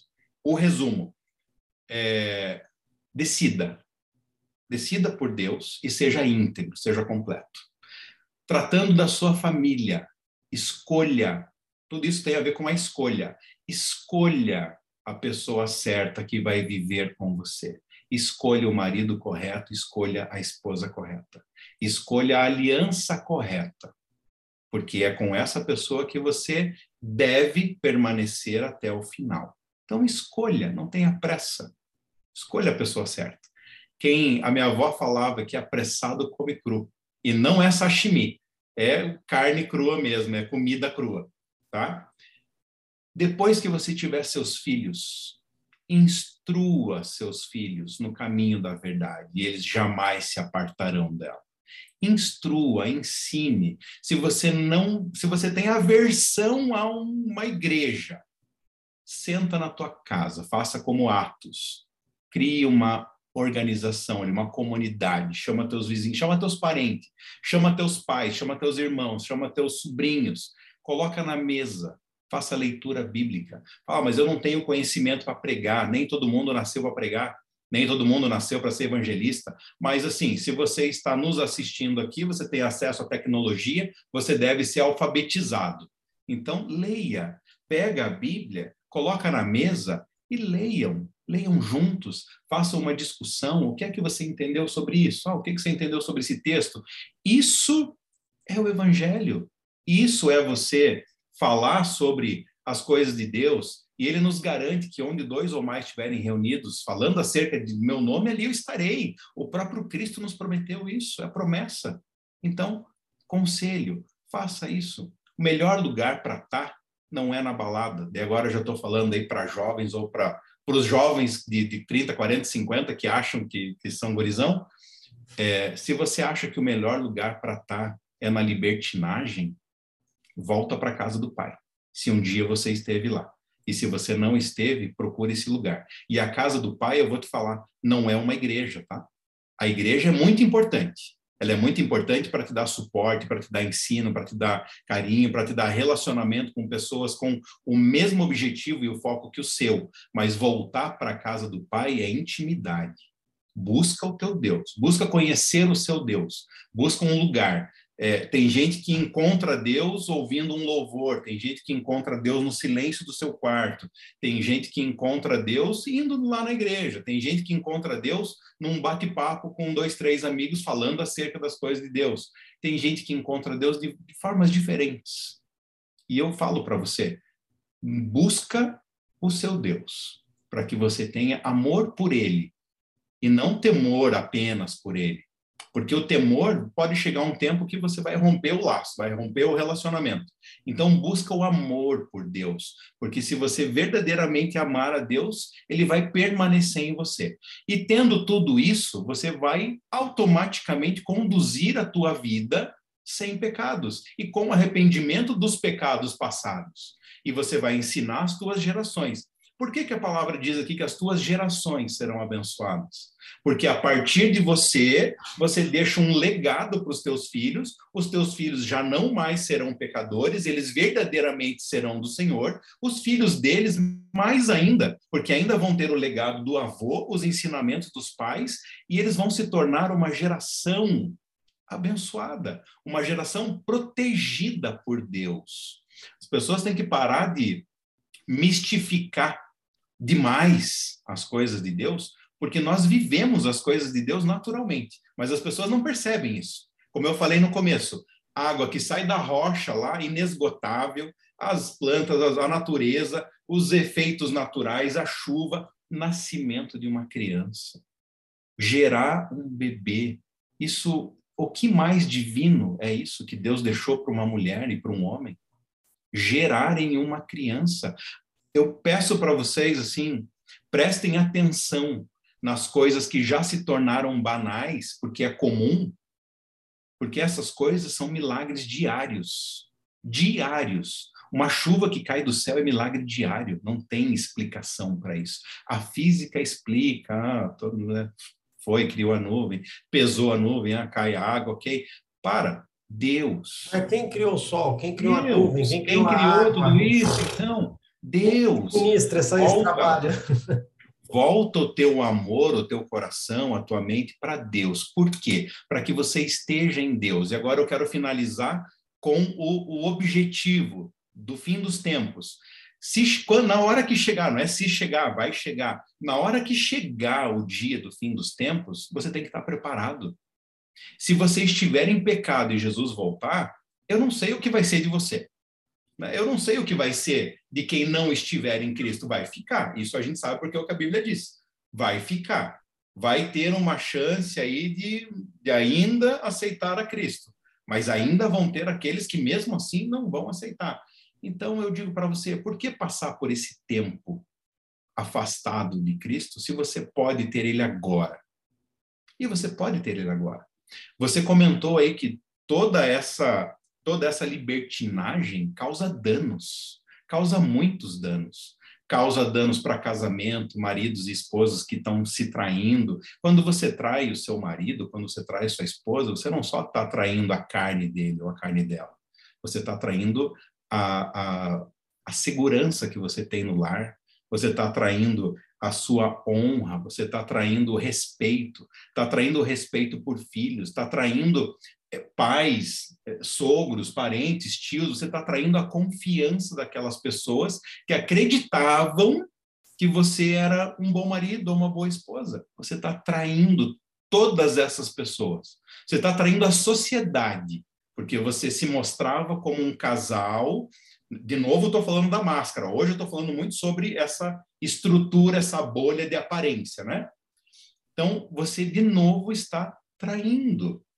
Puxa, quando você vai parar com isso? Porque isso te tira a honra, ninguém mais confia em você. A pessoa que é capaz de trair uma esposa ou trair um marido, é, facilmente ela trai um sócio, facilmente ela rouba do governo, facilmente ela mente na, na, na faculdade, ela mente no, no trabalho, nos negócios, facilmente. Alguém que trai uma esposa e um marido, aquela pessoa que você jurou fidelidade, trai qualquer um, trai a qualquer momento e por qualquer coisa.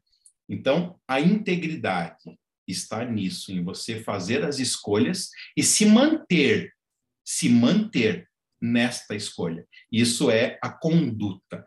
Um homem de boa conduta, e quando eu falo homem, eu falo ser humano, um homem de boa conduta é aquele que vai ser aprovado no final.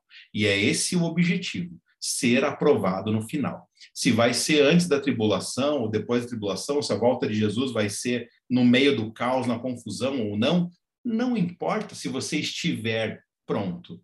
Se você estiver pronto para receber Jesus antes da tribulação, amém, estou indo. Se você estiver pronto para entrar na tribulação, amém, eu vou entrar na tribulação, porque eu sei que o Senhor cuida de mim e ele me protege e eu estou nele e ele está em mim verdadeiramente. Amém? Irmão, tinha um monte de coisa mais para falar, mas deixamos para outro dia. É, vamos deixar para a próxima temática, porque o nosso tempo aqui ele está tá indo-se embora. Olha só, você viu que português lindo? Indo-se embora. Brincadeira. É. Eu falei errado de propósito, para brincar, tá? Porque, é claro, claro, eu sei. Cara, e assim, eu acho que de tudo que você falou, é uma coisa que eu falo para muitas pessoas, só que eu não sou muito bem recebido quando eu falo isso. Cara, cuida do seu testemunho, não interessa. Cuida do seu testemunho, não interessa. Eu até comentei com um amigo nosso a respeito de uma conversa que a gente precisou ter no grupo que a gente participa. Eu chamei ele no privado, eu falei, amigo, amém. Você falou isso, eu entendi a sua posição, só que isso abre um leque. Ah. Abre um leque. Por quê? Deus não nos julga pelo Deus não nos julga pelo nosso pelo nosso passado. Uhum. Não julga. Só que até eu ter o conhecimento de Cristo, como você disse aí, eu estava na ignorância. A partir de Cristo, eu tenho que tomar conta do meu testemunho. Por mais que Deus não me julgue pelo meu passado, eu tenho que dar um testemunho para a sociedade. E a sociedade não perdoa. Você falou de integridade, Noah. E o que é que ser íntegro? É você não ter. A pessoa não tem o que falar de você. Sabe aquela uhum. história? Cara, eu não tenho o que falar do Noah. Se alguém quiser falar alguma coisa, vai falar assim: nossa, olha como ele é baixinho. É, Sabe? Olha como ele é, olha como ele é gordinho, olha como ele é careca. Mas parece, as pessoas não têm esse valor. É. Né? A minha avó dizia, filho, a melhor coisa que você pode levar dessa vida e deixar nessa vida é o seu nome. Sim. Não é dinheiro, não é carro, não é bens, é teu nome e se deixar também bens, amém. Amém, não é errado. Se tudo isso, se tudo isso foi conquistado com, com a integridade, com, verdade, com integridade, amém. Porque eu também vou falar aqui que eu não sou a favor de pobreza, tá? Não, cara, é... isso aí não é o caso. Então, isso, isso, mas a questão é, né, é, a quem eu sirvo É bem a questão de a quem eu sirvo, né? O meu amor está no dinheiro ou está no Senhor? Se eu tiver que deixar tudo para trás, como eu deixei aí no Brasil, uhum. há seis anos atrás, eu deixei uma vida empresarial, deixei até hoje está aí um prédio de três andares que é meu, tá aí, não ganho nada com ele, tá ali o lugar, a minha empresa eu deixei, minha esposa é dentista, fechamos o consultório e a gente veio para uma terra aqui que Deus iria nos dizer onde seria.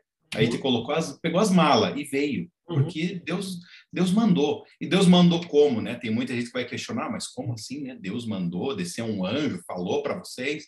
Sinais, né, irmão? Sinais, pessoas. Deus, Deus usa pessoas. Sim. Deus usa sinais, situações, enfim. Se eu entrar nessa aí é outra não, história longa. Não, vou deixar você entrar, não. Não vou entrar. Deixa aí. sinais, enfim. Então, quando, quando o coração quando a integridade, quando a honra está firmada no Senhor, uhum. e ele dá uma direção dessa, Abraão, sai do meio aí de tuas riquezas, da tua panela, larga tudo para trás e segue para um lugar que eu vou te dizer ainda.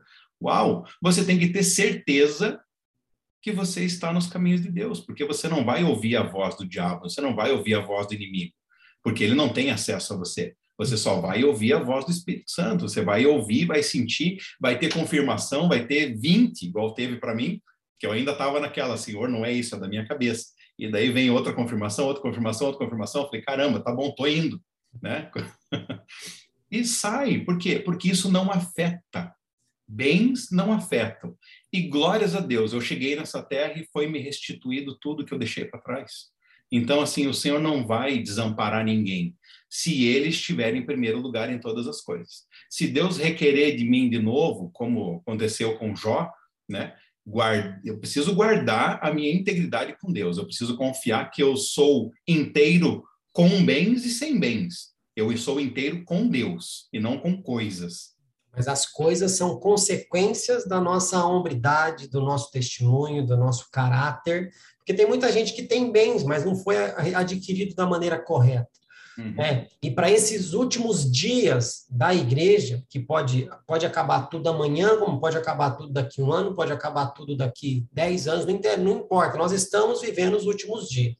Jesus ressuscitou, Jesus foi embora e falou que voltaria, já era os últimos dias também. Né? Mas hoje é, a igreja ela precisa entender a sua responsabilidade de dar testemunho. Isso é hum. fato. Tá? Nós estamos pecando nisso. Nós não temos autoridade para falar com ninguém, seja qual for o assunto. A gente não tem como cobrar ninguém, a gente não tem como ajudar ninguém, porque nós estamos dando mau testemunho lá fora. Você pode trabalhar com 20 pessoas, só você é cristã. 19 pessoas pode chegar atrasado no trabalho. A hora que você chegar, vão te cobrar. Nossa, mas você não é crente? Você não vai na igreja? E não sei o quê? Por quê? Pensam que não, mas as pessoas estão olhando para nós. O tempo todo. E esperando a gente dar um vacilo para atacar na nossa cara, porque lá na igreja a gente se diz que nós somos os certinhos, que nós somos os santarrões, que nós fazemos tudo certinho, blá blá blá blá blá. Só que estão, a sociedade está olhando para a gente, esperando a gente dar um tropeço para nos julgar, ao invés da a igreja olhar para a gente e falar, eu quero ser como eles. Então, para esses últimos dias, entra nessa história do metaverso que você falou aí também. Por que, que as pessoas estão querendo participar de uma igreja no metaverso? Porque lá ela não, ela não precisa ser quem ela é. Uhum. Porque aqui, se ela for o que ela é, a igreja não está preparada muitas vezes para recepcionar. Sim, sim. A é inclusão. Por, por, isso que eu abomino. Sim, a inclusão, mas é o que eu te falei: se for para pregar o mesmo evangelho que prega aqui, pregar lá, vai dar na mesma. Porque aqui também já está algo fake, já, já tem um negócio meio, meio, meio como que eu, como que eu pode falar, meio adulterado já. O evangelho que está sendo pregado hoje já está esquisito, né? Eu tenho Mas... uma palavra, eu tenho uma palavra mais dura. O evangelho está prostituído. Não, mas adulterado, porque hoje, prostituído, porque é, é, moeda, é moeda de troca hoje, né? Sim. O evangelho virou moeda de troca. Moeda de troca, assim, eu, eu, uso o evangelho da forma que você precisa para que você esteja incluído aqui. Aí Isso é prostituição. Aí eu volto para a nossa hombridade, para o nosso testemunho, nosso caráter, a nossa honra. Só que a nossa insubmissão né, faz com que a gente use das coisas do, do outro, no caso, as coisas de Deus, da maneira que me, me agrada. Só que, Noah, a única coisa que me conforta a conta chega. Essa, é, esse papinho, cara, esse papinho não vai bater no dia do, do juízo final. Não bate. Ah, mas eu não fui para a igreja porque as pessoas lá me julgavam, tá? As pessoas que te julgavam, eu vou tratar com elas. Uhum. Quero saber o que, que eu fiz para você. Eu, eu. O que, que eu fiz para você para você me rejeitar? Exatamente. Ah, eles tá bom, eles fizeram, eu vou tratar com eles, eu quero saber você, eu e você.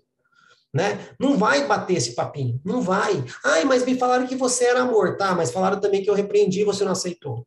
Né? Tem, um, tem um pastor aí que fala, uma, um meme dele também, dizendo o seguinte: Jesus é um cara incrível para você, até o momento que ele pede para você parar de fazer alguma coisa que desagrade ele. Aí ele deixa de ser incrível. Uhum. Ele é incrível enquanto te agrada. Quando te desagrada, ele deixa de ser incrível. Mas finalizando aqui, no, que fique isso para as pessoas que ouviram essa, essa, essa, essa temática sobre a nossa conduta diante da sociedade.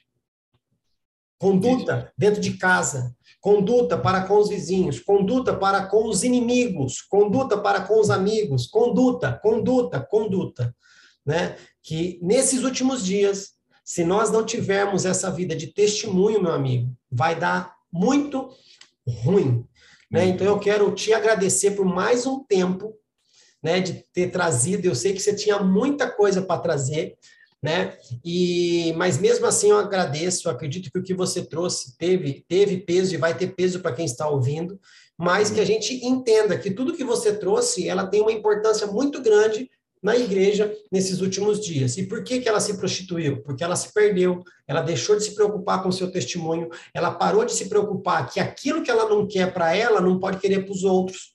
Uhum. Ela parou de, de entender que ela era para ser o espelho, reflexo da glória de Deus na sociedade. Eu, eu preciso agora, você falando isso bem, bem rapidinho, mas o testemunho da conduta que você falou que as pessoas estão vendo a gente, dentro de casa estão vendo a gente uns 15 dias atrás, eu tive um caso com o meu filho mais velho. Eu tenho um filho de 23 anos. E eu aconselhei ele a respeito de um assunto. Falei, filho, é desta forma que você deve conduzir. E ele logo me respondeu, pai, que bom, e eu vou aceitar e eu vou fazer. Porque vindo de você, olha isso, né? Vindo de você, que eu sei que age desta forma, então eu vou aceitar e eu vou fazer. Dentro de casa, se eu ensinasse para o meu filho algo que eu não faço, eu já seria é, é, flagrado né, na mentira, na má conduta dentro da minha casa. Então a gente precisa cuidar muito, parte do pessoal já, parte eu comigo no espelho, depois parte para o meu relacionamento com a minha mulher, com os meus filhos, na minha casa, depois vai para os meus amigos, para a sociedade, para o trabalho. E é assim, tem que ser íntegro em tudo. Tá bom, irmão? Sim, isso é a base da autoridade. Você não pode pregar uma coisa que você não vive. Isso Exatamente. é ter autoridade. Mas, Noah, muito obrigado. Mais uma vez, que Deus abençoe a sua casa, seu ministério, a sua vida. Amém. Obrigado mesmo, cara, por ter vindo aqui, aceitado esse desafio, mais esse, né? E eu espero aí que a gente possa, através desse canal, através dessa mensagem, tocar os corações que Deus quer que seja tocado. Então, a gente vai ficando por aqui. Eu te agradeço em nome de Jesus, cara. Muito obrigado mais uma vez. Noah, Deus abençoe. Eu agradeço. Beijo grande. Deus abençoe. Tchau, tchau.